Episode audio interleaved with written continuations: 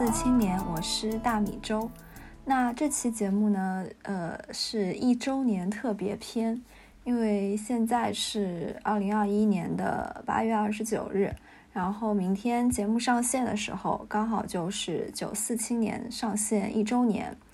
嗯，所以就是想在这样一个特别的日子里做一个回顾吧。然后今天这期节目。嗯，主要会跟大家聊一下，就是我在做播客的这一年里，播客给我带来了什么，嗯，以及最重要的就是我做了一些小福利，想要回馈给所有的听众。呃，如果说对福利好奇的朋友，可以直接跳过后面的，嗯，在 show notes 里面点击呃福利，就可以去听到呃如何获取福利的信息啦。呃，就是时间又来到了这个夏天的末尾。那作为一个患有烈日下无法动弹疾病的患者，我去年夏天的唯一一次出门呢，就是从杭州到上海。呃，在将近四十度的高温下，和我呃研究生的三位室友相聚在了嗯大白的小窝。我们喝着椰子汁，吹着空调，就是有笑有泪的诞生了九四青年的第一期节目。嗯，那转眼间九四青年已经整整一年了。嗯，我当时创办的初衷其实就是来自一种非常简单的自我表达的欲望，希望能够通过我以及身边人的对话，嗯，记录当下青年的一种生活缩影。嗯，如果说可以更贪心一点的话，那我想要是留下一一些存在的痕迹。嗯，那在播客一周年的时候，当我去问，呃，播客给我带来了什么，我总结了三个关键词。第一个是思考，嗯，我觉得我养成了一个非常好的自我反思的习惯，会更加的去关注自我。这个不仅是包括。呃，一些精神上的体验，比如说，呃，会关注自己平时的情绪。如果说有一些烦恼或者心情低落的时候，会去分析它的呃原因是什么。嗯，而且呢，我也会更加去关注一些自己身体上的感觉。嗯，就比如在健身、运动、冥想的时候，呃，会加强自己对身体各部位的一个觉察。呃，我觉得这个。可以非常好的来帮助我去梳理一些繁杂的呃情绪，通过这种和自己心灵和身体的对话，能够活得更加的轻松吧。嗯，第二个关键词是创作。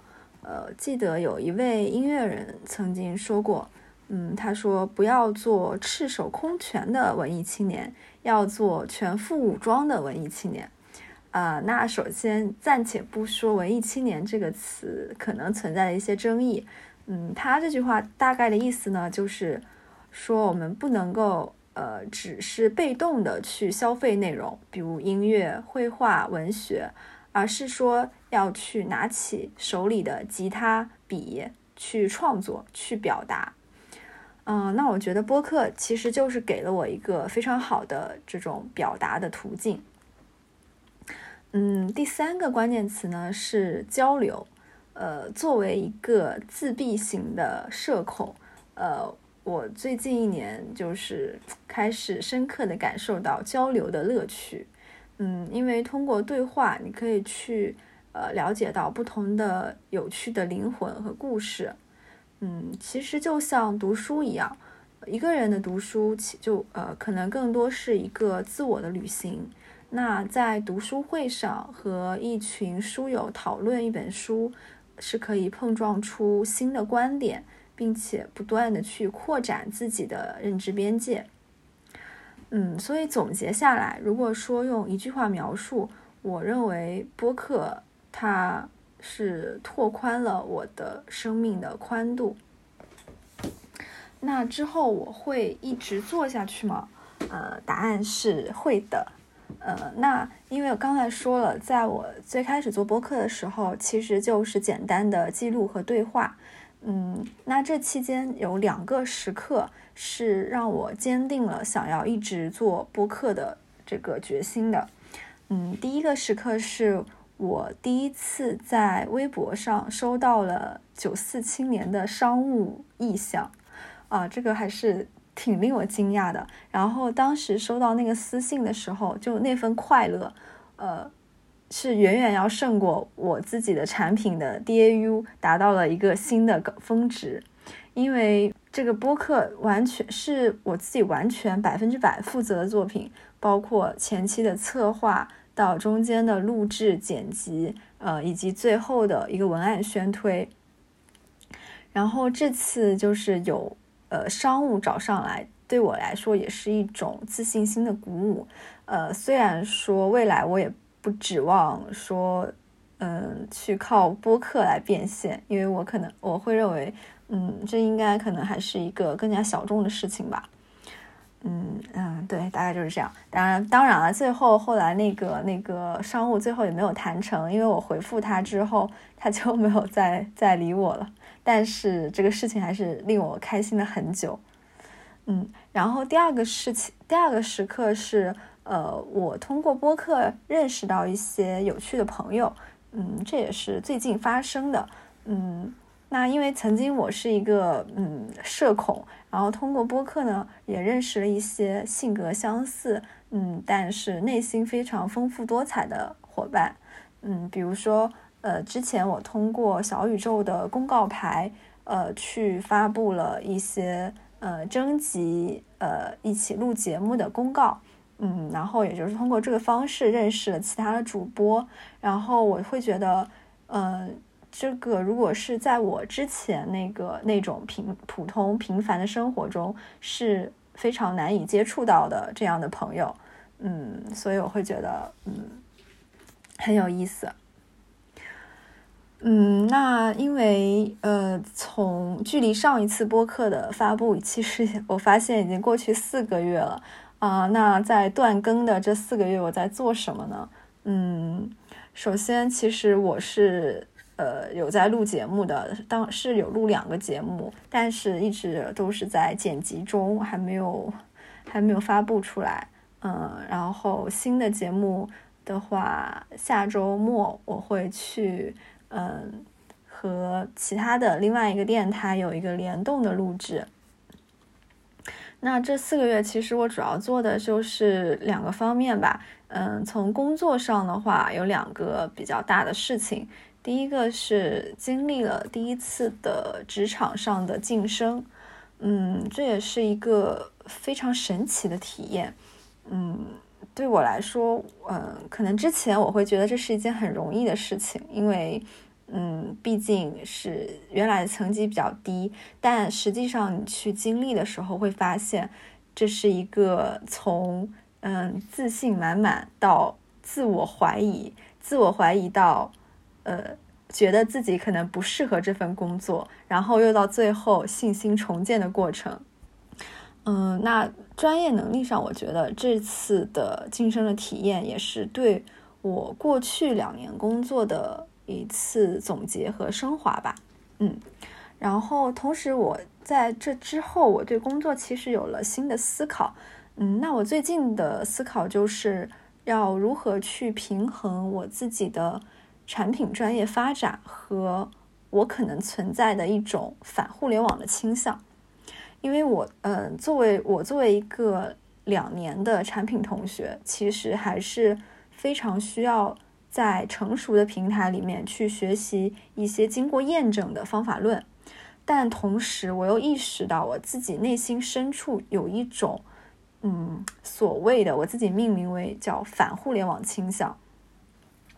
呃，就举个例子哈，比如说像，嗯，我之前前几天看到一个呃报告说，短视频在当今网民的渗透率达到百分之八八十八。这说明短视频其实已经成为一种非常基础的内容消费的形式，呃，但是对我本人来说，我是非常不喜欢刷短视频的，因为呃，我会觉得这种产品它其实是利用了，嗯，这呃人们及时满足的心理，因为你每一次下滑刷新嗯，算法都会给你推荐一个，嗯，他认为你很感兴趣的内容，然后当他推荐了之后，你确实觉得这个很有意思，就形成了一个正向的反馈。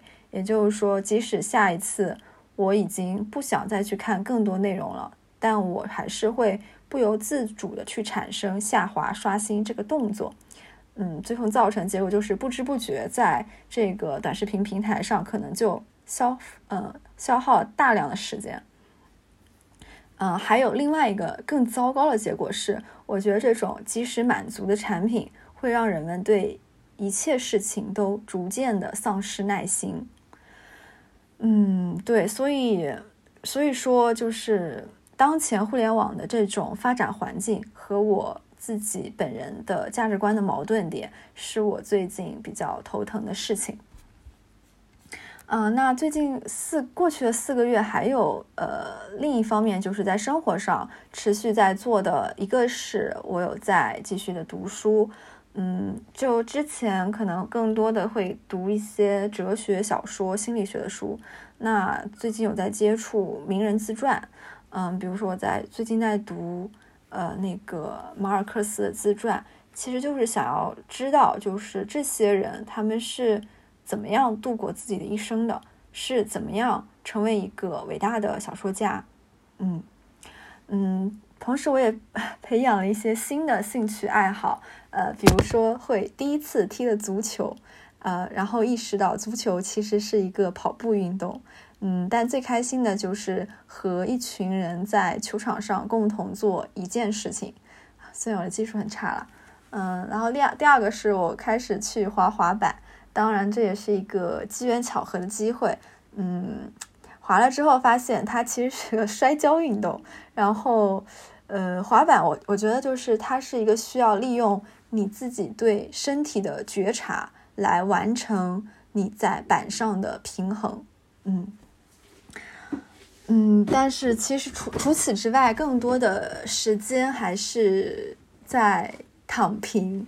可能是因为之前工作上过多的消耗，当然也可能是借口，所以大部分休息的时间，嗯，就其实还是挺疲惫的，就可能躺平会比较多。对，嗯，好，那最后呢，就是这期播客的主题了，就是我们的福利时间。呃，其实，呃，更多的是想要跟我的听众做一种分享吧。嗯嗯，我的想法是想要用这样一种实体的东西，嗯，来承载我们通过网络的声音连接。但是结果就是，我这种拖延症晚期硬是让我拖到了现在的播客一周年。啊，至于这个福利是什么，我之前想过一些方案。比如说像嗯徽章、冰箱贴、帆布包，呃，最后都是因为穷 预算的原因被砍掉了。嗯，然后还有一个原因是因为嗯现在我的这个播客影响面其实还嗯比较小，所以我想要的是让每一个听众都有机会得到这个嗯这种实物的链接，所以我最后选择了一个比较。可能说古早，但是非常经济的一种方式，嗯，那就是明信片。嗯，我把去年去西藏拍的照片呢，制作成了明信片，配上了九四青年的一些，嗯，节目里说的文案和收听的地址。嗯，如果大家想要，呃，拿到这种明这张明信片的话呢，可以留下自己的收信地址。呃，我会看感觉，或者根据你们的留言写上一些话寄给你们。嗯，好，大概就是这样了。然后新的节目，我希望能够尽快的剪辑出来。嗯，好，那就这样喽，拜拜。在看不到的夜里，我时刻在想你，你是否能听清此时此刻的情绪？我是否该逃离，才不至于彻底？Oh baby，你在我心里，划破夜空的声音，像是傍晚落日的光影，唤起我关于家的憧憬。我看着你的侧脸，希望时间慢些，写首 love song，希望能听到永远，在你身边一起等。黎明出现，胜过一切情话侵入的画面，